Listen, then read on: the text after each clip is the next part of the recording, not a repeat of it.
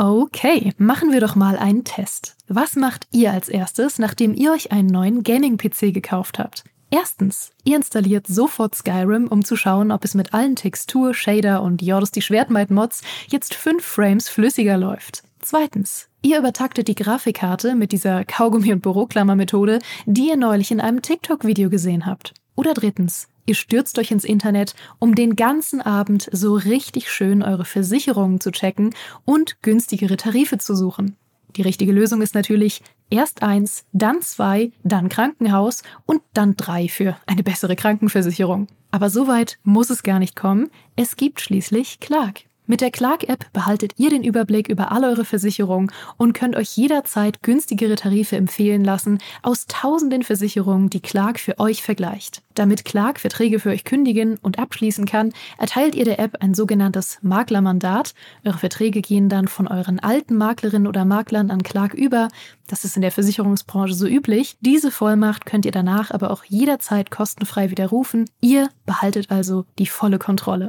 Wenn ihr jetzt eure Versicherung hochleveln wollt, dann holt euch die kostenlose Clark-App, fügt zwei eurer bereits bestehenden Versicherungen hinzu und bekommt mit dem Code Gaming24 sogar noch einen 30 Euro Shopping-Gutschein für eure Lieblingsshops wie Amazon, Mediamarkt und Co. obendrauf. Ach ja, und lasst das bitte mit dem Kaugummi und der Büroklammer. Wer soll denn sonst in Zukunft den Podcast hören?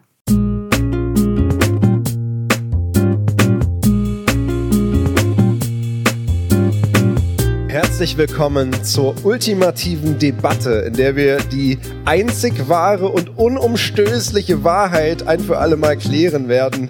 Singleplayer versus Multiplayer. Was ist besser? Und dafür haben wir hier zwei Teams, die in dieser Diskussion für ihre äh, jeweils liebste Variante zu spielen eintreten werden. Einmal mit mir zusammen im Team Multiplayer, Benedikt von meinem MMO. Grüß dich. Du hast schon einen guten Blick aufgelegt, auf jeden Fall. Und die Vertreter vom Team Singleplayer, ja. Michael Graf ja. und Lennart Wilms. Ausnahmsweise im Koop. Ja. Heute zu zweit, aber das ist noch okay. Fällt euch das aber schwer, jetzt die Diskussion zusammenzuführen? Ihr aber wir sind, wir sind quasi zwei Einzelkämpfer, die zusammengefunden haben für einen guten Zweck. Also wir werden uns jetzt hier ein bisschen äh, gegenseitig auf die Mütze hauen, argumentativ. Man kann aber natürlich sagen, wir werden das jetzt ein bisschen überzeichnen, Chat. Vielleicht im Voraus kleiner Hinweis. Natürlich mögen wir vielleicht auch das ein oder andere ein bisschen, aber wir wollen uns hier ja ein bisschen fetzen. Ähm, aber ist es denn, also wie ist es denn bei euch? Spielt ihr auch das jeweils andere? Zumindest ein bisschen. Ich für meinen Teil habe noch nie ein Multiplayer-Spiel angefasst. Ich weiß nicht wie man das schreibt. äh, sonst. und wir sprechen garantiert auch nicht im Anschluss nochmal über ein MMO, Benedikt und ich. Ja. Nein. Ich, ich muss auch zugeben, ich habe äh, schon mehrere hundert Stunden in Singleplayer-Spielen verbracht, einfach nur um zu gehen, wie scheiße sie sind. Ach so. okay, clever. Ah, ja. Clever, ja. Okay, ich bin in Multiplayer-Spielen natürlich unterwegs, aber alleine. Ja. ja. Also wem macht es denn Spaß? In, in Battlefield zum Beispiel laufe ich einfach irgendwo durch die Karte, wo wenig los ist, wo ich vielleicht mal hin und wieder irgendjemanden treffe und so.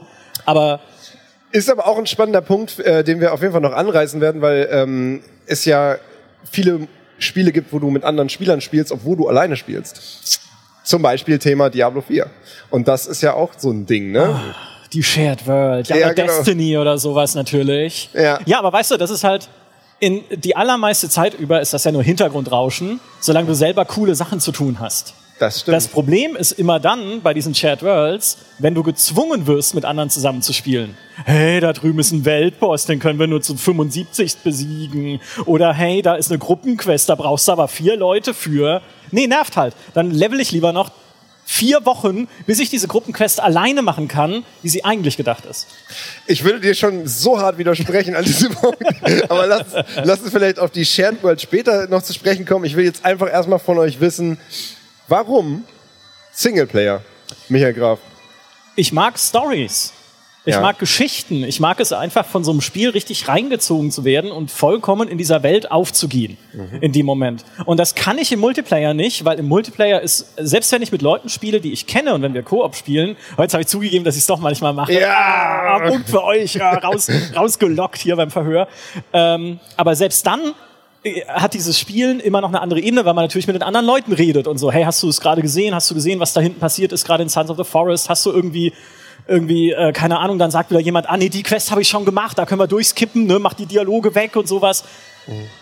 Das ist für mich einfach nicht die Immersion, die ich am allerliebsten habe beim Gaming, wirklich allein vorm Rechner zu sitzen, eine, eine coole Story zu erleben und zu sagen, boah, ey, das hätte ich nicht erwartet. Mensch, oh, was für ein cooler Twist. Das ist wie im Kino. Wenn du im Kino neben Leuten sitzt und die die ganze Zeit mit dir über den Film reden, ne? Hättest du gedacht, dass der am Ende von Six Sense, hä? hättest yeah. du das gedacht, Mann? Das nervt doch. Ne? Will ich nicht. Und äh, deswegen sage ich, alleine ist besser. Benedikt, deine Antwort darauf? Äh, stimmt halt nicht. Aha. Okay, äh, danke. Dann Lennart. ich meine, äh, die, die, wo du die Story erlebst, ist ja im Prinzip erstmal egal. Es gibt Spiele, die rein auf Multiplayer ausgelegt sind, wo du auch eine coole Story hast. World of Warcraft ist das beste Beispiel, weil da halt super viel Story drinsteckt, die du sogar nur erleben kannst, wenn du genug Leute hast. Die Raids erzählen für mich die beste Story und da brauchst du halt Leute, die es auch können. Ja, Teufelswerk ist das, Teufelswerk. Ähm, oder halt gutes Spieldesign. ähm, auch so genannt. Ja. ähm, und du hast halt eine ganz andere Dynamik im Multiplayer. Du hast, musst dich auf Leute verlassen können. Du, du hast Interaktion mit anderen Leuten, die du halt im Singleplayer nicht hast. Und was finde ich für mich doch den Multiplayer oder Multiplayer-Spiele generell besser macht, ist die Wiederspielbarkeit. Du hast bei einem Singleplayer in den allermeisten Fällen ein Ende.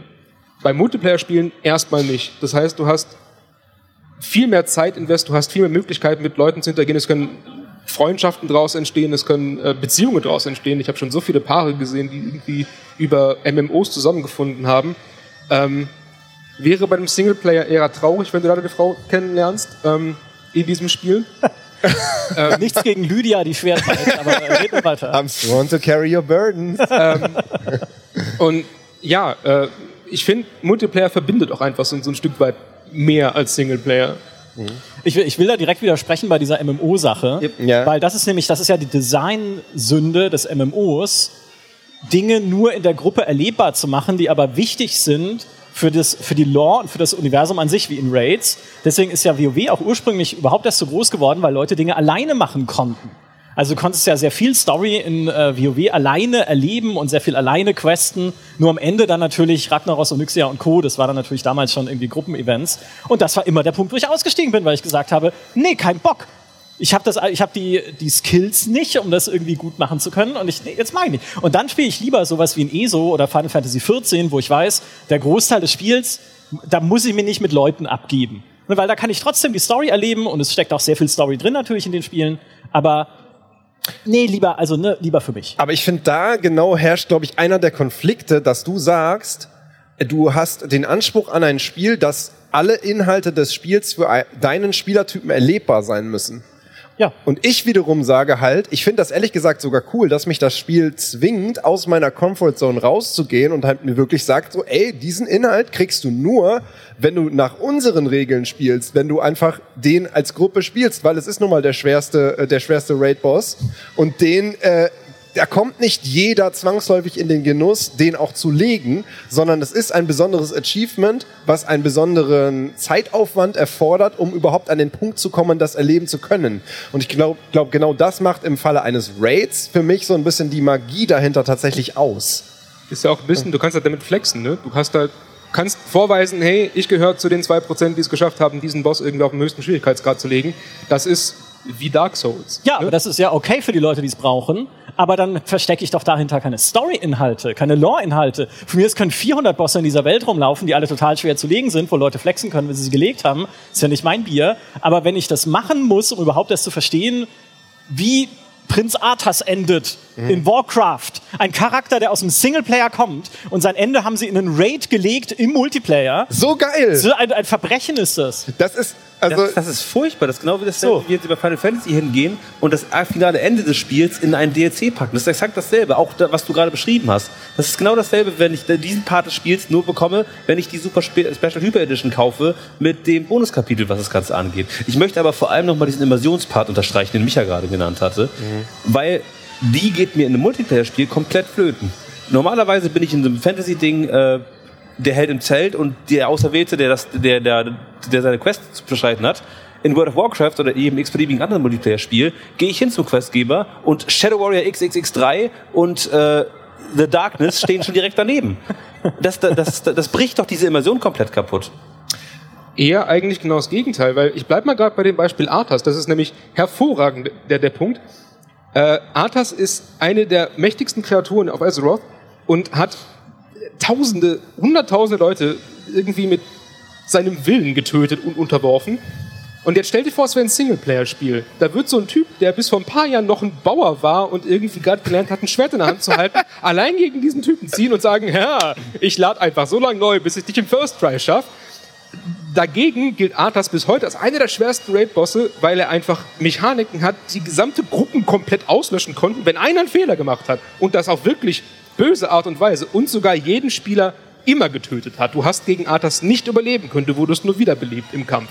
Mhm. Und das ist halt eine Mechanik, die wirklich zeigt, hey, der Typ ist echt übel. Das wird in einem Singleplayer so halt nie klar werden. Aber das ist ja, genau das Problem. Ab dem Zeitpunkt bricht sich ein Spiel, wenn ich auf Multiplayer hinbringe, so häufig runter auf die reinen Mechaniken. Wenn du dir anschaust, die ganzen Builds, die in World of Warcraft existieren, wo du überhaupt keine Gilde, keine Gruppe finden kannst, wenn du nicht die richtige Ausrüstung dabei hast, das, weil das vor diesem Metagame, diesem, diesem Multiplayer-kooperativen Gedanken komplett zerfressen wurde und die eigentliche Fantasy-Geschichte dahinter spielt schon fast keine Rolle mehr, weil alle nur darauf bauen, äh, wie sie jetzt am besten da das Equipment zusammenfarmen oder was sie, was sie brauchen, um die beste, äh, von, schon vorher von äh, E-Sportern rausgefundene Profitaktik für das Legen dieses Bosses zu, äh, man muss, man muss da, glaube ich, an der Stelle einfach ein bisschen abstrahieren. Also, dass man halt sich darauf einlässt, dass eben manchmal schon natürlich diese Immersion-Breaking-Momente existieren, dafür aber eine andere Art von Storytelling stattfindet, die dafür in einem Singleplayer-Spiel so nicht stattfinden könnte, einfach durch die Interaktion mit den anderen Spielern und was man sich halt da auch vorstellt. Also natürlich, vielleicht alberst du im TS rum in, de, in dem Moment, aber trotzdem entsteht ja äh, schon in deinem Kopf diese Geschichte, wir sind eben diese echte Heldencrew, die sich zusammengefunden hat und eben wirklich äh, auf, eine, auf eine dynamische und echte Art und Weise gefunden haben und eben nicht, weil das Spiel das von der Story her vorgegeben hat. Ähm, und was ich noch ganz kurz sagen wollte, an, anhand eines anderen Beispiels, das was du, du meintest mit ähm, Story-Inhalte nicht äh, hinter Raids verstecken, ich finde, das sehen wir halt zum Beispiel so ein bisschen bei Destiny 2, weil da machen sie es ja in der Regel immer wirklich so, dass du in der normalen Story, ist zwar auch Koop, aber du kannst es ja auch alleine spielen. Innerhalb dieser Story kommt es in der Regel dazu, dass der Oberbösewicht, der auch am Anfang vorgestellt wird, schon geschlagen wird. Mhm. Das hat zum Ergebnis, dass in den Raids halt dann immer irgendwas dazu erfunden werden muss. Oh, jetzt kommt er doch noch mal wieder in seiner finalen Form. Oder jetzt ist seine Mutter da. Ähm, das ist jetzt tatsächlich gar kein Scherz, war ja wirklich die, die, die Mutter von, äh, von Oryx Genau, die Mutter von Oryx ja schon mal ähm, äh, auch dann ein, ein Boss war. Und das wiederum führt halt, finde ich, dazu, dass ich dann bei den Raids immer dieses Gefühl habe, es ist so ein, An, so ein Anhängsel, aber es gehört gar nicht mehr wirklich dazu, weil man eben so sehr darauf achtet, dass Singleplayer-Spieler oder Leute, die zumindest sich nicht eine Gruppe suchen wollen für einen Raid, dann auch berücksichtigt werden. Und da habe ich, das finde ich bei Arthas geiler, dass ich wirklich meine Spielerfahrung, am Ende muss ich die große Gruppe zusammentrommeln und das, der große Climax ist dann eben der Kampf gegen Arthas mit vielen Leuten in einem epischen Kampf. Aber das führt doch dann auch zu genau dieser Eskalation der WoW-Oberschurken, wie wir sie in den letzten Jahren gesehen haben, dass es dann Arthas ist. Ja, der ist so mächtig, den kann man nur mit einer Gruppe besiegen. Oh nee, aber fürs nächste Addon brauchen wir jemand noch mächtigeres, weil die Leute natürlich noch weiter Progression haben und weitere Level aufsteigen sollen. Äh, jetzt brauchen wir die Dämonen der brennenden Legion. Ah nee, jetzt sind die geschlagen, weil Leute müssen weiter Progression. Okay, jetzt sind es irgendwie die alten Götter und dann, oh nee, die alten Götter sind geschlagen und dann, was kommt denn jetzt? Ja, mhm. und die Titanen übrigens, genau, die die Welt erschaffen haben, vielleicht kommen die jetzt als nächstes oder keine Ahnung. Und das ist ja genau auch das fußt ja auf diesem Runterbrechen aufs Mechanische, was Lennart gerade auch meinte. Du hast halt dadurch, dass du immer wieder gerade auch für Gruppen ne, immer wieder so ein großes Raid-Obstacle reinwerfen musst, mhm. musst du dir ja immer auch wieder was noch Größeres ausdenken. Und ich finde, rein vom Story-Gesichts oder vom äh, Story-Standpunkt aus gesehen, wenn du eine Figur hast als Schurken wie ein Vars in Far Cry 3, der halt einfach nur ein normaler Typ ist, aber halt durchgeknallt, das funktioniert genauso storymäßig. Und ich muss halt nicht den Raid, also ich, ich brauche keinen acht Leute Raid gegen was am Ende von Far Cry, damit er ein glaubwürdiger Schurke ist und damit es irgendwie ein befriedigendes Gefühl ist, wenn der irgendwie dann nicht mehr mit dabei ist oder so, sondern ne, das ist halt diese diese Raids sind eigentlich eher eine mechanische Sache, dass du genau und natürlich, dass du diese Endgame Herausforderung halt nochmal hast mit anderen zusammen. Aber wie gesagt, wenn aus aus einer Story Richtung kommend sehe ich das nicht, brauche ich das nicht. So. Äh, das ist jetzt die Frage, ähm, das sehe ich ein, dass natürlich du hast jetzt durch die Raids, äh, das tendierst du eher dazu, dass du wirklich Bosse kreieren musst, die auch halt für so einen Gruppenkampf gemacht sind. Wir haben aber auch in WoW ja schon ähm, Raids gesehen oder Raid Encounter, wo es gar nicht unbedingt diesen einen Boss gibt, sondern die halt so designt sind, dass du ja. du rennst vielleicht halt durch einen äh, durch ein Labyrinth oder so, dann kommt ja. da einer und da kommt da einer. Das ist halt vielleicht auch eine Designfrage. Ein Raid Event oder ein Raid Encounter muss ja nicht immer zwangsläufig diesen einen Boss, wo du einmal den, die Health Bar runterschlägst, ähm, unbedingt beinhalten. Ähm, aber es ist natürlich in den meisten WoW-Add-ons, zumindest in den ersten halt so, es gibt diesen einen klaren Oberschurken, der am Anfang präsentiert wird, der dann natürlich auch der Endboss ist. Das ist eine Frage von, könnte man ja vielleicht auch anders lösen. Fände ich halt spannend, wie man das vielleicht auch anders lösen würde dann. Mhm. In, so, in dem Fall. Aber das mit anders lösen passiert ja in den meisten Fällen gar nicht. Das ist ja viel häufiger der Fall, wie das, was du gerade beschrieben hast bei Destiny, dass der Multiplayer immer so ein, so ein Nachgedanke ist. Dass der erst ganz am Schluss entwickelt wird, wenn das eigentliche Hauptspiel, die eigentliche Story, das eigentliche Fleisch schon da ist. Und dann denkt noch irgendeiner im Team dran nach, ja, stimmt, wir müssen auch noch was für die Multiplayer-Leute schaffen. Dann lass uns mal noch drei äh, Raids zusammenbauen und das nennen wir Multiplayer. Und der Rest kommt im Season Pass. Wobei das halt auch natürlich eine Entwicklungsentscheidung ist schon von vornherein, wenn du halt ein Spiel mit Blick auf Multiplayer machen willst, hast du ganz andere Mechaniken, ganz andere Sachen drin, als wenn du halt ein Singleplayer-Spiel machst, das auch noch einen Multiplayer-Part hat. Und bei dem, was du gerade sagtest, dass halt eben immer was Stärkeres kommen muss, muss es zum einen nicht, du kannst einfach immer was anderes haben und Bedrohungen, auf die du nicht vorbereitet bist zum Beispiel. Zum anderen ist das halt etwas, was WoW tatsächlich schlecht gemacht hat in den letzten Jahren. Da sind sich sogar die Fans von WoW einig, dass halt gerade Shadowlands einfach grauenhaft war, was die Story anging. Äh, kannst du aber in Singleplayer-Spielen genauso haben. Ich will jetzt kein Waterboardism betreiben, aber wenn du eine Fortsetzung hast von einer Spielreihe, die super angekommen ist, muss das nicht heißen, dass sie gut ist, nur weil die davor gut waren. Das ist sogar sehr oft so, dass äh, meiner Erfahrung nach die ersten Teile von Spielereien deutlich besser sind als die danach folgenden Torchlight. Ähm, und natürlich dann auch ein bisschen von Entwicklern abhängt, ähm, wie gut das wird, was danach kommt und wie glaubhaft die Story erzählt werden kann. Ja, also es ist tatsächlich halt eine Frage von wie gut, wie gut ist das gemacht, wie gut passt das zusammen, weil ähm, im Fall, äh, ich meine, ich zum Beispiel fand auch, also ich bin grundsätzlich der Meinung, Koop ist immer geiler als Singleplayer. Bin ich wirklich der Meinung. Ich würde jede Spielerfahrung, ich würde sogar einen The Last of Us gerne im, im Koop spielen, wenn es möglich wäre, weil ich einfach dieses zusammen ein Spiel erleben so hoch stelle in meiner, ähm, in meiner, in meiner Wertschätzung für Spiele, dass ich sage, ich, ich möchte das eigentlich immer und so viel wie möglich haben. Das ist davon aber natürlich unabhängig, dass das dann auch gut gemacht sein muss. Und da haben wir jetzt äh, natürlich oft Spiele, wo man halt schon merkt, so ja, das, das hat halt einen Koop-Modus, aber da hat sich nicht mal einer Gedanken gemacht, wie das passieren soll. Das ist ja das ewige Thema. Machst du es wie in Borderlands, dass jeder einfach alles triggern kann, dann bekommst du von keiner Quest was mit, weil halt, ähm, weil halt hier einer die Quest auslöst, der andere dann die und alle reden übereinander. Das ist natürlich dann nicht geil gelöst. Bei Dying Light nervt's auch, weil jeder sich halt äh, alle zwei Sekunden akzeptieren muss und dann irgendwo hingeportet wird, damit überhaupt jemand einen NPC ansprechen kann. Hier will ich, dass, dass da mal ein Fokus drauf gesetzt wird. Wie kann man das besser lösen? Wie kann man wirklich eine Multiplayer-Erfahrung bieten, die einen Mehrwert hat? Wie wir zum Beispiel in äh, It Takes Two gesehen haben. Sowas ist für mich äh, die absolute Krönung und da geht wenig Singleplayer drüber, äh, über meine Spielerfahrung mit It Takes Two, muss ich wirklich sagen. Ja, also, so, also ich meine, It Takes Two ist ein wunderschönes Spiel, aber so hoch würde ich es nicht aufhängen. Der, der Knackpunkt ist ja immer, äh, was du immer dazu sagen musst, äh, Koop ist natürlich fantastisch mit den richtigen Leuten. Weil der Faktor Mensch ist halt immer unberechenbar. Natürlich, wenn ich Leute habe, die, mit denen ich mich gut verstehe, Two, das perfekte Beziehungsspiel natürlich auch, und dann sage, okay, lass uns das irgendwie gemeinsam spielen und gemeinsam erleben, es ist ja auch noch eine Beziehungsstory, dann ist es schon was Magisches, aber es ist halt auch wieder sehr wichtig, mit wem? Ne? Und wenn ich aber das im Breiteren übersetze auf wie ist Multiplayer, ich habe ja nicht immer den Luxus, nur mit Leuten spielen zu können, die ich mag. Ne? Insbesondere wenn es halt Online-Spiele sind. Ich bin irgendwie in COD unterwegs, in Battlefield, in einem MMO, dann habe ich um mich, oder sogar auf einem Minecraft-Server oder so, dann habe ich ja um mich rum die Menschheit. Einfach nur. Und Menschen sind immer zu einem sehr hohen Prozentsatz fürchterlich.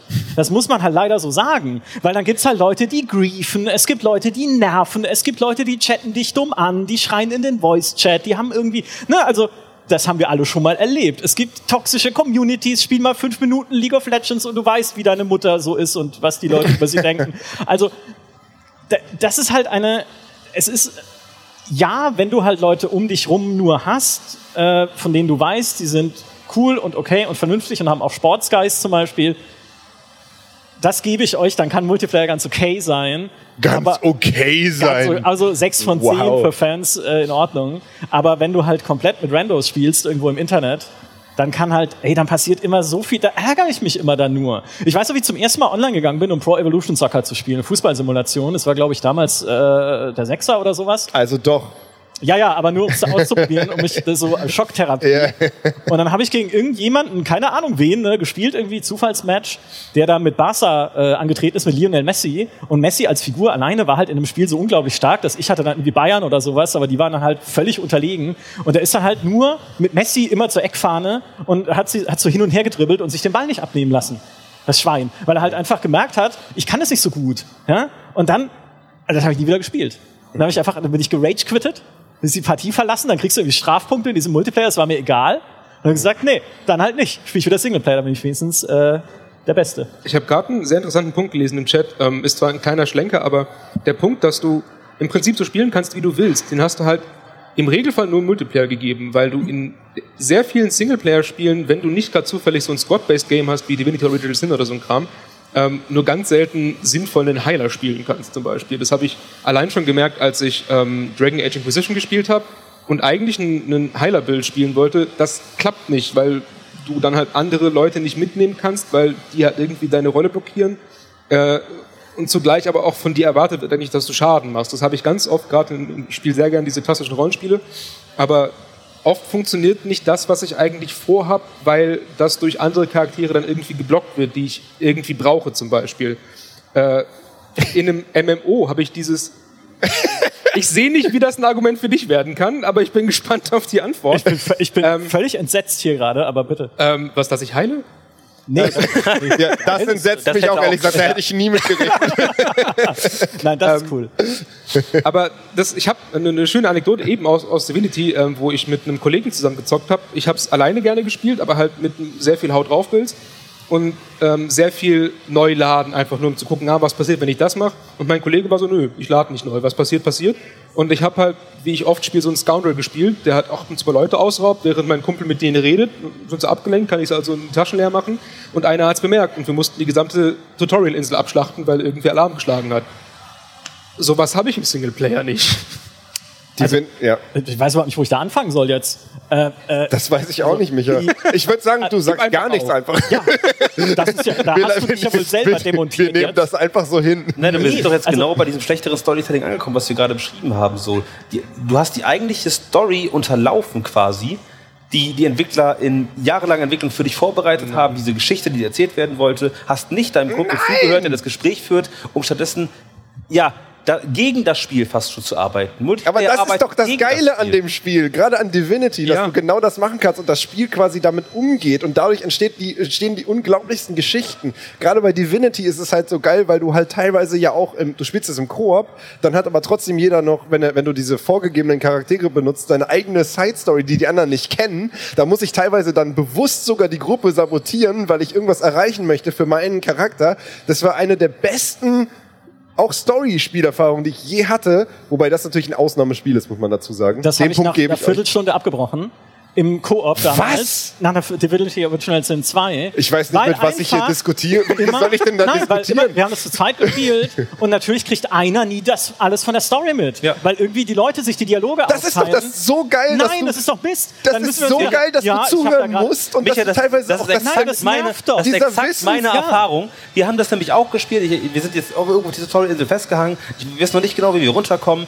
Und stromern über diese Insel rüber und ich höre noch im Voice-Chat, wie mein Kumpel sagt, ja, ich habe da diesen Typen gefunden, vielleicht kann der uns helfen. So, ja, warte, ich muss zu dir hinkommen, dass ich das. Und dann, dann klicke ich mich hin, kann mich hin interpretieren und ich habe schon den, die erste Hälfte des Gesprächs verpasst und kann gar nicht mehr mithören, worum es eigentlich geht. Und dann kannst du mir nochmal erklären, was er gemacht hat und das Ganze. Dieser Wissensunterschied ist das Beste an diesem Spiel, weil das kreiert Situationen, die du sonst nicht hast, weil du wirklich dann darauf angewiesen bist, auch dass deine Mitspieler dir, die äh, Mitspielerinnen dir die Wahrheit sagen. Du, du kannst ja sogar, ich konnte sogar dann also jetzt ähm, Manuel Fritsch äh, zum Beispiel, äh, kennen wir alle, Podcast-Kollege auch, Grüße, mit dem habe ich das zusammen gespielt und er hat dann halt irgendwie so eine Side-Story gehabt, wo er irgendwie äh, irgendwen geschwängert hat und so und dann irgendwas machen musste. Und wir, wir haben davon nur die Hälfte mitbekommen, weil er halt Ziele hatte und uns dann absichtlich im Dunkeln gelassen hat, um die zu erreichen. Und das ist doch einfach ein Next Level Storytelling, dass du dann, dann wirklich dir das erzählen musst, wie du es in echt ja auch müsstest, wenn du ein Held wärst, der da rumzieht. Das ist ja auch so ein, Stück weit, so ein Stück weit Immersion. Also das haben wir,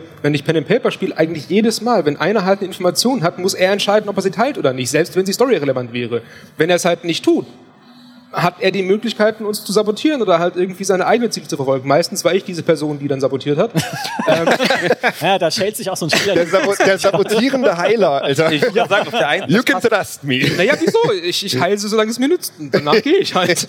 ähm, aber das ist halt, ja, die Möglichkeit, eben diese Story so zu erleben, wie es eben realistisch wäre. Ne? Wenn du den Charakter spielst, der halt gar nicht dabei war, fragst du halt nach, hey, was ist passiert? Und wenn der andere entscheidet, geht dich nichts an, Pech, muss da also, selbst nochmal spielen. Aber das ist halt, ich meine, das ist nichts, was Charakterdesign nicht auch so könnte. Ja, also man kann ja auch gute Charaktere schreiben für Singleplayer-Spiele, die auch betrügen, die dich auch hintergehen, die auch äh, dich über ihre Ziele im Unklaren lassen und sowas. Was die halt insbesondere Multiplayer-Modi in so Rollenspielen nehmen, ist einfach Kontrolle und Überblick. Deswegen, was mich wirklich entsetzt hat, gerade war eher der Punkt, dass du gesagt hast, nur Multiplayer-Spiele kann ich so spielen, wie ich will. Ich sage genau das Gegenteil ist der Fall. Nur Singleplayer-Spiele kann ich so spielen, wie ich will, weil mir da keiner dazwischen quatscht und weil, mir, weil mich keiner nervt und weil keiner meint, da mitreden zu müssen. Beispiel ist, wenn wir irgendwie ein Survival-Spiel spielen oder sowas oder Minecraft, da will ich halt mein Haus bauen und mein Haus wird meistens dann eine Burg und meine Burg wird immer größer. So, so spiele ich Minecraft. Und dann habe ich noch Leute dabei, die sagen, nee, das ist doch blöd, ich will kein Haus bauen, ich will mich irgendwie in den Berg graben oder lass mal den, den Nether-Drachen besiegen oder lass doch mal. Und ich so, nee, ich will einfach in einem Pilzwald mein dummes Haus bauen, lass mich doch alle mal in Frieden.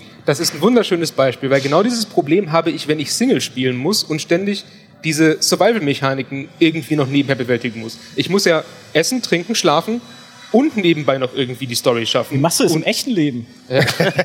Ja, Berli. Lieferdienst, Lieferdienst, ja, ist, so. Lieferdienst ist Real Life Coop. Okay. Ähm, aber wenn ich halt mit Freunden zusammen, also wenn, wenn ich Solo spiele, habe ich immer irgendwie diesen Hassel, okay, ich muss super viel irgendwie schaffen, damit ich halt nicht draufgehe und trotzdem noch irgendwie alles mitbekomme. Im Multiplayer haben wir mittlerweile eine Truppe, wo halt zwei Leute eigentlich nur zu Hause bleiben, weil sie ja Bock drauf haben, zu bauen wie du auch und kochen und alles Mögliche. Und ich gehe ständig rum, besorge denen die Materialien, die sie brauchen, die craften für mich, die machen ich also du sagst, du spielst Singleplayer alleine was und kommst dann wieder zurück zu äh, Leuten, die komplett anderes Spiel spielen. Äh, aber ja, es ist trotzdem nein, dieses gemeinsam. Ich, also ich, ich würde gerne noch ein anderes äh, Beispielspiel nennen und da mal eure Meinung, weil das ist ein Spiel, wo ich oft mit äh, unserem geschätzten Kollegen Daniel Veit diskutiere, nämlich Sea of Thieves, mhm. wo er es immer total scheiße findet, wenn wir äh, mit unseren Schätzen unterwegs sind in unserem Schiff und dann kommen irgendwelche Leute und schießen uns ab und dann sinken wir und dann müssen wir neu anfangen. Und das ist für ihn total schlimm, dass man das nicht abstellen kann in diesem Spiel, dass man quasi immer darauf angewiesen ist, irgendwie sich äh, jemanden dazulassen, der darauf achtet, dass man in Sicherheit bleibt und so. Und ich sag halt immer, nee, genau das ist der Reiz davon. Und es ist gut, dass das Spiel sich dir als Spieler nicht unterwirft und sagt, ja, also wenn du es wenn du's, wenn du's so haben willst, wie du es haben willst, dann, dann machen wir das. Sondern dass das Spiel sagt, nein, das Spiel funktioniert so, dieses Risiko gehört dazu, diese Gefahr. Und genau das macht für mich den Reiz aus, dass ich einfach weiß, die Gefahr ist da. Ich finde das auch nicht geil in dem Moment, wo es passiert. Da ärgere ich mich auch mega. Aber ich glaube, dass meine Erfahrung besser ist, weil ich weiß, es gibt dieses Risiko und das macht diese Welt so, ja, so besonders und greifbar für mich. Ich glaube, was Daniel so ärgert in dem Moment, ist, dass es andere Menschen sind, die es dir kaputt machen. Weil es könnte ja in Sea of Thieves und kann es ja auch natürlich auch andere KI-Schiffe geben, die dich einfach abschießen könnten, als so eine Art, naja, nachdem du den Schatz gehoben hast, nochmal eine Herausforderung. Ne? Komm auch sicher in den Hafen. Gibt es da genügend Singleplayer-Spiele, die das Muster auch haben. Ziel ist erfüllt, jetzt musst du es noch sicher nach Hause bringen.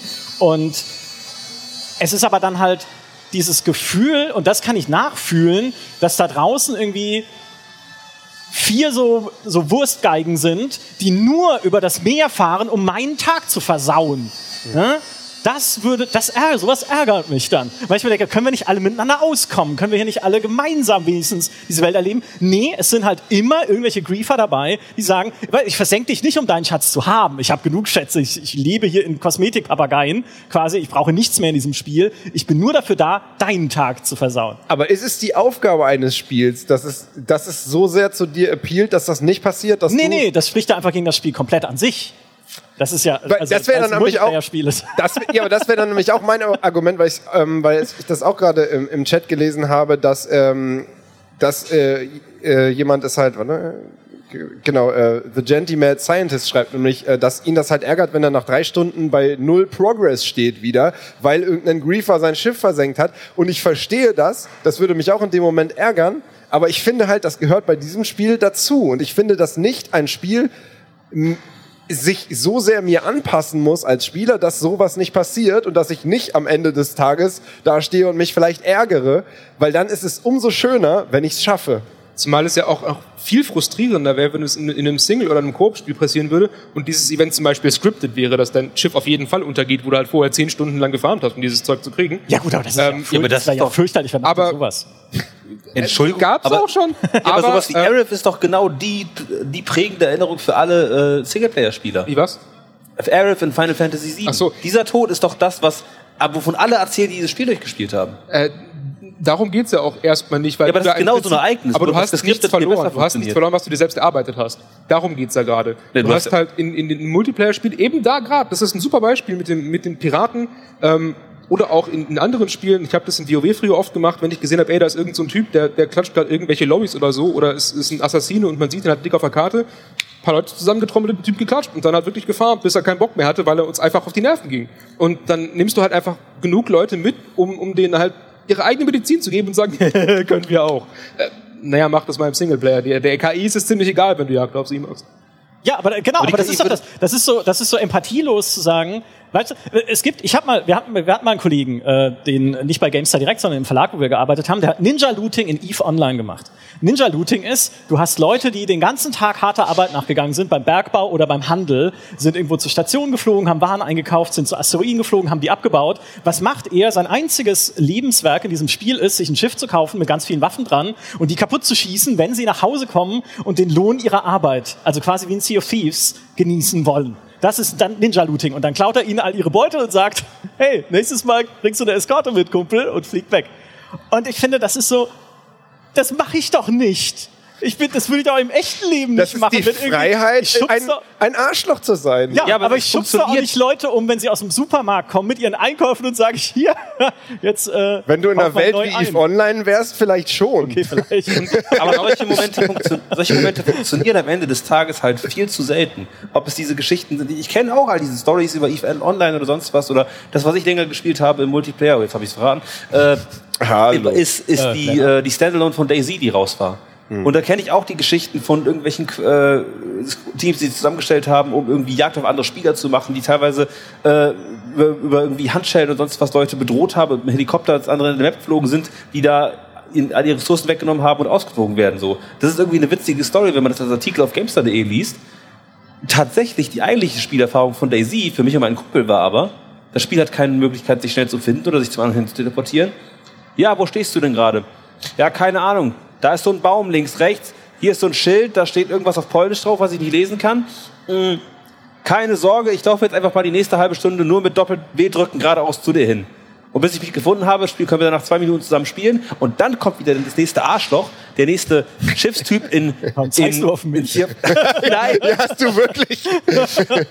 Nein, weil, weil, weil, du, weil, du dich, weil du genau so wütend davon warst. Ja, äh, recht, recht, rechtschaffen erbost darüber, ja. dass dann wieder das nächste Arsch kommt, wie in Sea of Thieves oder wie in, äh, wie in EVE Online, was Micha beschrieben hatte, mit dem Ninja-Looting und dich nach zwei Minuten erschießt. Nachdem du diese Arbeit auf dich genommen hast, für dich für den Multiplayer erstmal zusammen, zusammenzutun. Diese Stories für den Otto-Normalspieler funktionieren sie nie. Wenn ich, außer ich grinde mich komplett rein in dieses eine Spiel. Aber wenn sie funktionieren, sind sie umso schöner und du wirst dich viel länger daran erinnern als bei den meisten Singleplayer-Stories. Nicht nur das, daraus entstehen halt auch einfach neue, neue Elemente. Gerade in Eve und auch in, in Dingen wie Fallout 76 ist es dann passiert, dass eben Leute da waren, die gegrieft haben und daraus entstanden dann andere Gruppen, die gesagt haben, wir sind jetzt Polizei. Und dann waren die halt nicht mit nur einem Schiff unterwegs und haben wegen diskutiert, sondern halt wirklich mit, mit 20, 30 oder so und sind da patrouilliert und haben geguckt, dass auch wirklich der Bereich, in dem sie zuständig sind, sicher ist. Und das finde ich einfach cool, dass halt wirklich Leute sagen, hey, ähm, wir finden Griefer kacke, wir machen jetzt Jagd auf die und gucken, dass vor allem Newbies irgendwie einen coolen Einstieg in das Spiel haben. Ich würde vielleicht ähm, äh, nochmal jetzt auf das Thema Shared Worlds zurückkommen, was wir schon angerissen haben, weil ich finde, das ist irgendwie spannend und gehört dazu. Ähm, da hast du dich ja beschwert, dass du quasi für World Boss dich dann mit anderen Spielern zusammentun musst, in, äh, beispielsweise in Diablo 4. Ähm, und oder willst du den Punkt nochmal noch mal genauer ausführen? Ja, nee, also das, ich muss mich erstmal korrigieren, weil was ich beschrieben habe gerade ist gar kein Ninja-Looting. Ninja-Looting ist ja anderen Leuten das Loot zu klauen. Aber äh, es ist halt, es ist Arschlooting, können wir es nennen, was ein IVA Arschlooting ist, so. ist glaube ich, der Fachbegriff. Ja, genau, das ist, ja. etablieren wir jetzt an der Stelle. ähm, die, was mit, nee, das mit der Shared World ist einfach nur, dass die, ähm, ich habe, also ich hätte ja per se kein Problem damit, dass es eine Welt gibt, durch die ich mich bewegen muss und dass da auch andere Leute drin sind. Es ist eher dieses, hey, es gibt hier bestimmte Dinge, die kannst du halt einfach alleine nicht erleben. Ne? Sonst hätte ja natürlich auch eine Shared World überhaupt keinen Sinn. Ne? Also warum sollte man eine Shared World machen, wo man alles nur alleine macht? Ist ja ganz logisch. Aber dass du halt immer wieder auf diese Barriere stößt, dass das Spiel dir sagt, jetzt bist du gezwungen, mit anderen zusammenzuarbeiten, zu kommunizieren, euch abzustimmen, in irgendeiner Form gut so taktisch war es bis jetzt nicht in Diablo, sondern halt einfach alle Pratzen drauf, ist klar. Aber ja. ähm, äh, dass mich, dass ich halt einfach an diese, an diese Wand pralle und dann das Spiel mir sagt, jetzt spielst du es aber so, wie ich das sage. Ja, jetzt spielst du aber hier mit den anderen zusammen. Weil ne, alle Dungeons und so hast du alleine gemacht, aber hier das Ding, nee, schaffst du nicht. Aber ich liebe diese Abhängigkeit, die dadurch entsteht. Ich liebe dieses Gefühl so, okay, jetzt bin ich wirklich mal darauf angewiesen, dass andere Spieler gerade mit dem gleichen Ziel irgendwie auftauchen. Und ich begebe mich da gerne rein. Und ich bin dann auch, wenn ich sehe, okay, hier ist jetzt keiner, okay, Mist, dann muss ich wohl zu einem späteren Zeitpunkt wiederkommen es ist, es ist, bespricht natürlich bestimmte Spielertypen an und bestimmte Spielertypen gar nicht. Ich habe auch sehr, sehr viel natürlich gelesen, ähm, auch schon jetzt bei den, unseren Zuschauern, ähm, dass sie halt sagen, ähm, ja, ich habe nicht so viel Zeit und so. Das sind natürlich alles Faktoren, wo ich dann verstehe, das kann nerven. Aber wir reden hier jetzt von dem hypothetischen Szenario, dass wir äh, was ist die optimale Spielerfahrung in einer perfekten Welt? Und da muss ich halt echt sagen, ich, gerade diese Abhängigkeit von anderen, ähm, die auch dazu führt dann, dass man sich zusammentut, dass man seine Comfortzone Comfort verlässt. Und ich finde es auch okay, wenn Spiele das von mir fordern, genauso wie es im echten Leben auch äh, notwendig ist ab und zu. Oder auch andersrum, dass du eben halt diese die Situation hast, wo du eigentlich dazu gezwungen wärst, eine Gruppe zu haben, wie Elite Quest oder eben die Weltboss in Diablo 4, aber niemand ist da dann kannst du es entweder machen wie Jules und gehen oder halt machen wie äh, diese verrückten Typen, die einfach den Weltboss mit 12 Leute solo gekillt haben, weil sie es können. ähm, natürlich, eigentlich würdest du in Diablo 4 zusammengeworfen werden mit anderen, weil so das Sharding dort funktioniert. Aber wenn das eben nicht der Fall ist, dann versuch's halt. Wenn du es schaffst, kannst du sagen, ich bin besser als ihr. Ähm, wenn nicht, bist du halt schlecht, aber gut. Ähm, und das ist eben, ja, was, was Jules sagte, das ist halt ein bisschen aus der Comfortzone rauskommen und einfach mal auch Dinge anders machen. Ja, oder ich spiele halt Singleplayer. Weil ähm, dieses, ich finde nämlich der Punkt, ich, ich muss mich dann auf andere verlassen, jetzt mal weggehen von Diablo, auch wieder vielleicht zurück zu dem Beispiel, wenn irgendwie gegrieft wird, dann bildet sich eine Polizei, die gegen dieses Griefing vorgeht, also Spieler, die sich zusammenschließen und sowas. Das ist ja ein sehr schöner Effekt. Ähm, nur dafür müssen die Leute ja zum Beispiel dann auch da sein. Also wenn ich als Newbie auf einen Server komme, wo viel gegrieft wird, dann muss ich ja auch davon ausgehen und hoffen, dass eine Griefing-Polizei gerade da ist und die Leute im realen Leben Zeit haben, um mir da zu helfen und äh, beizustehen. Wie im genau echten Leben auch. So, aber das habe ich doch schon im echten Leben genug. Ich muss mich doch schon im echten Leben darauf verlassen, dass Leute irgendwie da sind, dass Leute das Richtige machen, dass mir Leute helfen, dass Leute irgendwie, wie auch immer. So, und das, äh, das nimmt mir halt gerade, ich habe es vorhin schon mal gesagt, mit meinem Multiplayer-Spielen Kontrolle und es, es zwingt mir in Multiplayer-Spielen ja auch einen gewissen Rhythmus auf. Weil ich natürlich da auch weiß, naja, wann sind die Server voller? Abends, wenn die Leute halt nicht arbeiten müssen, nicht mehr in der Schule sind, ne, dann muss ich halt eher da spielen, wenn es ein Spiel ist, wo dann irgendwie andere da sein müssen. Noch schlimmer, ich bin in der Gilde und muss mich dann an bestimmte Termine halten, wo wir bestimmte Sachen machen oder einen Raid machen oder sowas. Bei einem Singleplayer, das erlebe ich in, nach meinen Regeln, in meiner Geschwindigkeit, meinem Rhythmus zu den Zeiten, wo ich möchte, wenn ich da bin. Und das ist halt einfach, das ist so, das ist so viel mehr, viel mehr Freiheit, ein viel befriedigenderes Erlebnis, als sich halt nach anderen richten zu müssen. Aber ich glaube, das ist eben dieser Punkt, dass dieses sich nach anderen richten und einfach dies, auch diese Organisation zu schaffen als Gilde, auch einfach nur, ich habe, als ich in WoW aktiv geradet habe, dann immer allein schon dieser Moment, wenn der Raid losgeht und du stehst mit deiner Raid-Gruppe da und alle sind am Start, allein das ist so ein erhebendes Gefühl. Du gehst halt da rein und denkst so, ey, wie, wie geil ist das eigentlich gerade? und wenn du dann es schaffst, den Boss zu liegen gemeinsam, irgendwie Progress zu machen, das ist einfach, das ist halt befriedigt dann bei mir, drückt bei mir ganz andere Knöpfe und befriedigt auf eine ganz andere Art und Weise, die ich halt sehr schwer in einem Singleplayer-Spiel habe, weil in einem Singleplayer-Spiel halt in den wenigsten Momenten ich dieses richtige Gefühl von Erfolg habe, weil ich auch weiß, ich kann jederzeit laden, wenn ich sterbe. Ich kann, ähm, ich kann den Schwierigkeitsgrad runterstellen. Es gibt nur sehr, sehr wenige Singleplayer-Spiele und ich glaube, gerade deswegen sind ja auch die Souls-Spiele so beliebt, weil die halt noch so ein bisschen dieses Souls-Spiele sind eigentlich fast wie ein, wie ein Singleplayer Multiplayer-Spiel, du wirst dauernd von dem Spiel gegrieft. Einfach. Also ist ja wirklich, in, in einem Souls-Spiel kommt einfach der, der Gegner um die Ecke und grieft dich einfach richtig unfair weg. Und du denkst so, ey, was war das denn jetzt gerade für eine für ne Kacke? Naja. ja, und dann kannst du in der Multiplayer-Komponente immer noch den Part haben mit dem Invaden. Dann kommt noch dein Arsch genau. rum und invadet dich. Ja, wie geil. Das ist doch auch mega, dass Aber man einfach diese, diese Gefahren. Das ist ja, das ist so schrecklich, weil das auch unser, der äh, Sascha, unser freier Autor, hat erzählt, dass man sich dann, dann verwandelt er sich irgendwie in eine Vase mit irgendeinem Zauber in Elden Ring oder sowas, in irgendeinem Gegenstand, um dann halt Leute weggriefen zu können, wenn er sie, wenn er sie invadet. Ja. Und das, das, das, was muss man denn, wie, was muss man denn für ein Mensch sein, um das, das zu genießen? Das ist doch der Hammer. Da ist jemand, da ist eh eine gequälte Seele, die gerade zum 18. Mal an Margit gescheitert ist. Ja. Und dann kommst du, da kommt eine Vase daher gehoppelt und haut dir ein Schwert in den Rücken also, und sagt, haha. Wer, wer Elden Ring oder generell Souls-Spiele spielt, will leiden. Also ich sehe jetzt gerade das Problem da nicht. Das ist eine, äh, ja, das äh, ist ein gutes Argument. Zumal auch das ja so ein bisschen so ein, wieder dann an bestimmte Bedingungen gekoppelt ist, weil du kannst ja zum Beispiel nur invaded sein, wenn du irgendwie gerade ähm, deine, deine, äh, ich weiß gerade wie, gar nicht, wie es in Elden Ring nochmal hieß, also in Dark Souls, wenn du halt in Human Form ja, bist sozusagen.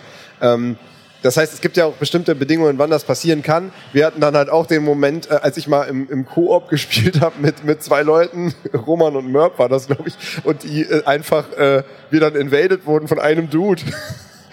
der dann halt auch so ankam und sich dachte, okay, das ist jetzt nicht nach Plan verlaufen. Und da haben wir den einfach weggenugt. Und dann gönnt man sich einfach diesen Moment auch mal, dass man den dann wegnugt und sich einfach freut. Und dann gönnt man sich halt auch, wenn das Spiel mal rumbackt, und einfach wie bei mir in Dark Souls 1 damals dieser Gargoyle einfach von der Brücke springt und sich selber umbringt und in jedem anderen Spiel würdest du denken, es ist irgendwie schon auch ein bisschen blöd, dass dir die Erfahrung gerade komplett versaut wurde von so einem Bug und in Dark Souls denkst du so, danke Mann, nehme ich, nehme ich. Oder wenn irgendein Gegner in der Ecke hängt, ich hau 15 Mal drauf, ich helfe dem da nicht raus. Und das ist irgendwie diese Skrupellosigkeit, die da halt irgendwie ähm, ja, dieses, dieses, das hat keine Regeln. Jeder, jeder gibt halt zu allen, äh, gibt halt einfach alles, was er kann. Deswegen finde ich auch, jetzt mache ich mich noch unbeliebter, Campen völlig okay in Battlefield. ja, okay. Das ist ja Teil der. Ja, aber was, äh, was hier schon angesprochen wurde, auch im Chat, ich gebe euch zwei Argumente noch gegen Multiplayer. Das yeah. eine ist Cheats.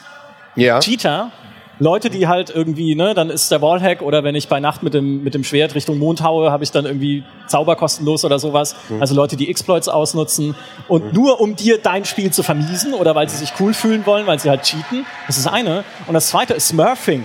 Wenn halt Leute, die richtig gut sind in sowas wie CS oder COD oder so, dann auf einen, auf einen Anfängerserver gehen, um einfach nur ihre Power Fantasy auszuleben, weil sie da aufräumen unter Leuten, die nicht mal wissen, wie die Waffen funktionieren. Also ich. Mhm. Ja? Das ist, es sind so, Multiplayer ist ein, ein, einfach ein Blick in menschliche Abgründe. Weil alles, wo man mit Menschen zu tun hat, ist ein Blick in menschliche Abgründe. Mhm. Und das, das äußert sich halt auch immer wieder an so vielen Stellen. Das würde ich aber auch diesem Widerspielwert-Argument entgegenhalten. Weil das, das, das erklärte Problem ist ja, dass du auch in einem Multiplayer-Spiel nonstop involviert sein musst, um irgendwie die neuen Maps alle drauf zu haben oder irgendwie ein aktuelles Meta mitzubekommen, was, was, was, was ja später sich entwickelt hat, solche Geschichten.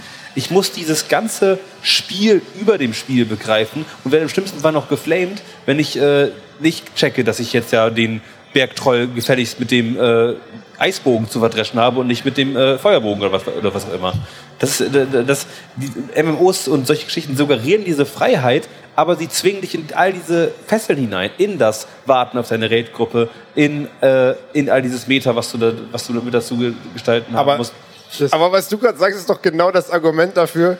Du sagst gerade, ich möchte aber den Eistroll mit einem Eisbogen abschießen und nicht mit dem Feuerbogen, der effektiv ist.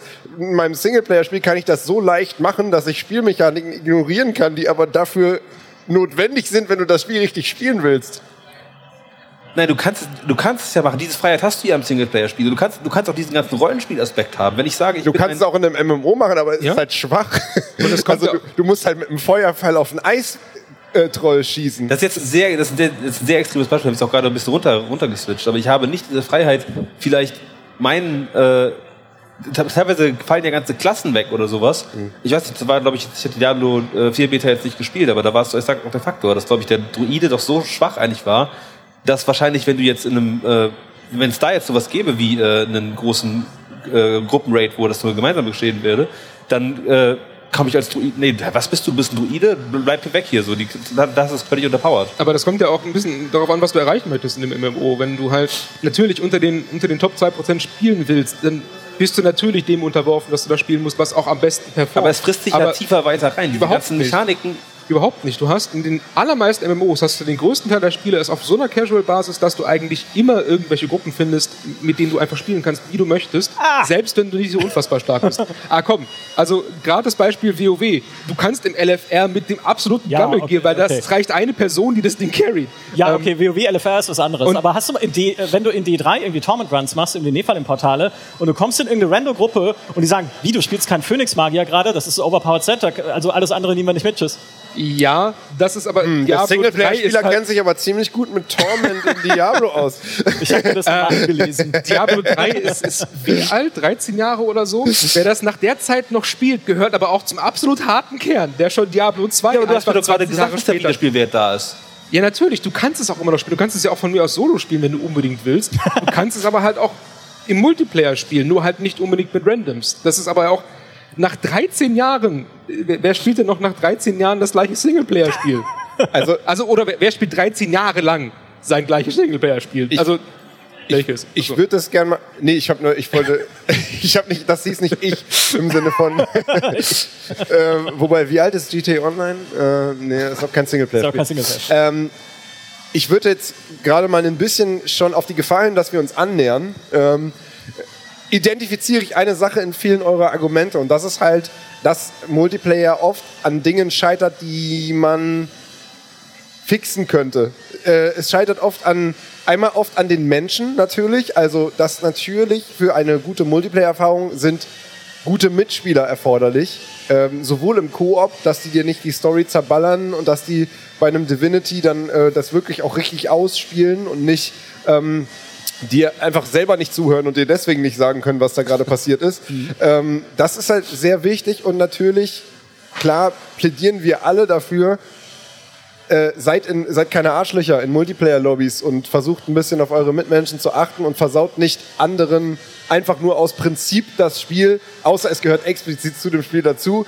Äh, das, das sind alles Sachen, die würde ich sagen, die basieren, oder das, was du gesagt hast, ist ja auch ein Balancing, dass man den Druiden nicht spielen kann, weil er zu schwach ist. Ist eine Sache von Balancing, würde ich auch sagen, ist halt was, was man in Ordnung bringen müsste.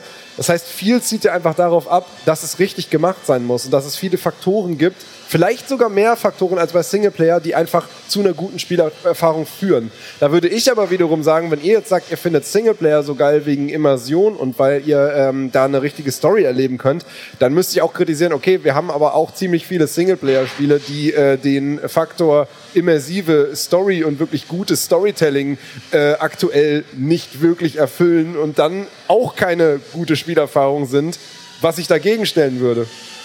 Naja, die, der, der Punkt ist ja eher, dass, das ist natürlich richtig, ja, nicht jedes Singleplayer-Spiel ist ein gutes Spiel, aber die, die Art von, was ist ein gut gemachtes Multiplayer-Spiel, umfasst halt mehr als nur zu sagen, okay, wir machen gutes Spieldesign, sondern wir brauchen halt auch noch eine gute Crowd Control, müssen ein System auch zusätzlich noch aufbauen, um die Leute, die spielen, unter Kontrolle zu halten, um irgendwie Toxizität zu äh, unterbinden, um irgendwie, ne, ich meine, bei Steam gibt es das Trust Rating für Counter-Strike und sowas. Bringt auch nicht mal was, aber gut, das ist wenigstens da. Ne? Es gibt irgendwie Griefer-Server in manchen Spielen, wo du automatisch hin strafversetzt wirst, wenn du irgendwie Leute belästigt hast oder du rausgewählt wirst aus manchen Sachen und sowas. Aber es ist halt so viel so, Ne, ich meine, deswegen werden ja auch im echten Leben Verkehrsschilder aufgestellt, weil du einfach weißt, die Leute halten sich halt nicht dran. Oder du musst sie immer wieder dran erinnern. Ja? Und das ist halt, das, das ist immer dieses, nee, dann, dann nehme ich mich lieber mal raus, dann gehe ich halt heute mal nicht raus, äh, setze ich mich nicht dem Verkehr aus und den Verkehrsschildern, äh, sondern bleib einfach zu Hause und genieße etwas entspannt und das ist für mich dann nur Singleplayer. Am Ende Entspanntes kommt, Genießen. Am Ende kommt es ja immer runter auf diese Kontrollierbarkeit. natürlich kann man diese Sachen, die wir so beschrieben haben, in einer gewissen Weise fixen, aber dieser Faktor Mensch da drin ist so unkontrollierbar, dass du meist das bessere Erlebnis haben kannst, wenn du im Singleplayer unterwegs bist. Weil allein durch die Endlichkeit von einem Spiel kannst du in einer äh, Waffenökonomie und solche Geschichten, kannst du ohne Power Creep auf, auskommen oder, oder, wenn, oder wenn dann höchstens gezielt, so, wo du wirklich danach auch das mächtigste Schwert erst ganz am Ende kriegst und solche Geschichten und nicht äh, dir, und dir nicht ein Meter anlesen musst mit, äh, so muss ich jetzt aber meinen Mönch äh, in Diablo aufbauen, damit ich im Multiplayer überhaupt irgendwie eine, eine Stätte sehe. Aber das ist ja gerade der Punkt des, des, des Spieldesigns, dass es halt dann schlecht designt ist, wenn das nicht funktioniert in dem, in einem gewissen Punkt. Und die allermeisten, zumindest moderneren Spiele, Multiplayer-Spiele, unterbinden das mittlerweile auch schon, dass halt wirklich die Möglichkeit hast, im Prinzip zu spielen, wie du willst, wenn du nicht absichtlich schlecht bist und trotzdem noch weiterkommst. Ähm, wohingegen du eigentlich bei den meisten Singleplayer-Spielen dazu gezwungen bist, immer besser zu werden und sogar ab einem gewissen Grad bestimmte Mechaniken zu folgen.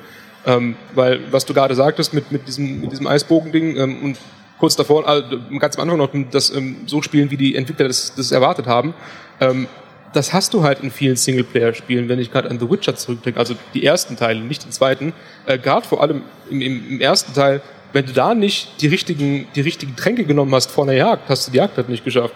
Da konntest du nicht sagen, okay, ich spiele aber jetzt meinen Hexer ähm, nur auf Angriffsgeschwindigkeit und mit Katze. Ähm, ja, viel Spaß gegen den Vampir, der macht dich halt Platz. Ja, es ist, es ist, ich, es ist sehr schwierig für mich, weil äh, tatsächlich dein Argument mit, wenn du jetzt einen entspannten Abend haben willst, dann setzt du dich halt an, eher an ein Singleplayer-Spiel. Wenn ich jetzt mal ehrlich bin, wir sind fast am Ende unserer Diskussion. Ich erlaube mir das jetzt einfach mal zu sagen. Da würde ich ja sogar mitgehen. Da ist oh. natürlich, da ist natürlich das Singleplayer-Spiel die sicherere, entspanntere Variante für einen äh, einfach nach der Arbeit gestresst nach Hause kommen und einfach ein bisschen abschalten wollen. Ähm, wenn du mich aber fragst, so Jules, wie sieht das absolut ultimative Spiel für dich aus? Dann wäre das immer ein Multiplayer, äh, also immer ein Spiel mit Multiplayer, mindestens Koop, vielleicht sogar MMO-Elementen, weil ich einfach, ähm, weil für mich einfach dieses Selbstgenerieren von Geschichten mit anderen Spielern, äh, diese Dynamik, die damit einhergeht, das ist für mich das, was am Ende Spiele ausmacht und wo selbst ein The Last of Us oder so, was eine unglaublich gute Singleplayer-Story-Erfahrung bietet, äh, was in einer anderen Liga spielt, weil es nie dieses Level erreichen kann, weil es eine vorgefertigte Erfahrung ist, die ich sozusagen nur nacherleben kann, ähm, aber nicht für mich selbst eine Geschichte definieren kann oder kreieren kann. Das heißt, das Potenzial beim Multiplayer ist so groß. Ich gehe aber mit, dass die meisten es einfach nicht gut genug machen. Und dass wir da sehr, sehr viel Potenzial liegen lassen, einfach weil wir Multiplayer nur dran klatschen, weil wir äh, und nicht genug Gedanken uns machen, wie man es einbindet, ohne dass das Immersion Breaking ist. Ähm, da würde ich mir einfach mehr wünschen, aber das Potenzial sehe ich beim Multiplayer einfach extrem. Das ist mein, mein Schlusswort dazu. Äh, Können wir uns da einigen? Aus, ja, Okay. Aus, aus, Gründen der Harmonie und weil wir doch noch miteinander reden danach.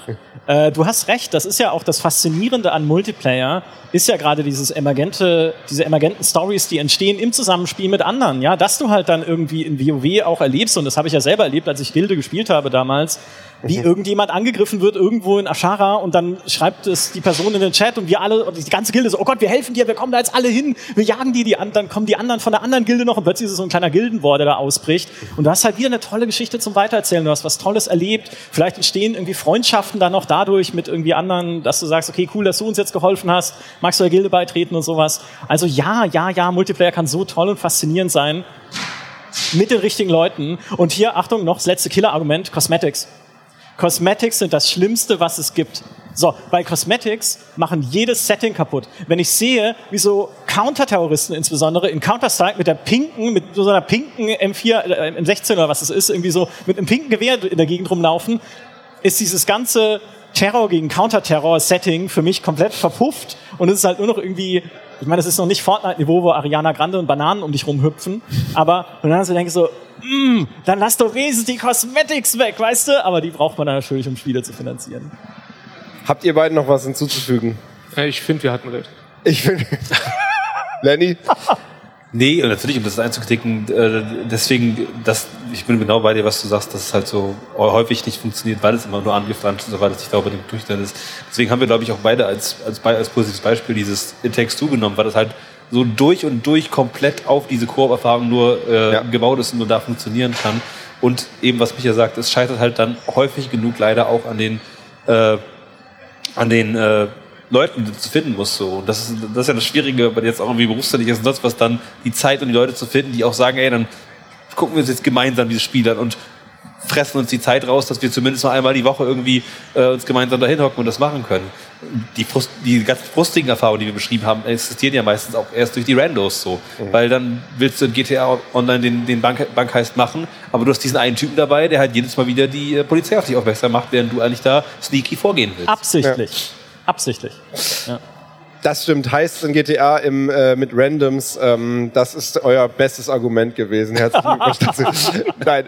Äh, danke, danke. Das war eine sehr, sehr spannende Diskussion, die wir jetzt äh, sehr hitzig geführt haben. Aber ich finde eigentlich äh, gerade diese Argumente auf beiden Seiten mal so gegeneinander abzufeuern, ähm, beleuchtet das Thema sehr spannend von allen Seiten. Ich hoffe, euch da draußen äh, hat es auch äh, Spaß gemacht, äh, zuzuschauen und zuzuhören. Ähm, am Ende ist es natürlich klar, äh, Singleplayer- und Multiplayer-Spiele haben beide ihre Daseinsberechtigung. Es sind unterschiedliche Erfahrungen, man sollte sie nicht gegeneinander ausspielen. Äh, und es ist schön, dass es beides gibt. Und ich glaube, das ist ein gutes Schlusswort äh, für diese Diskussion. Danke euch dreien. Äh, das war sehr spaßig. Ja, sehr schön. Ja.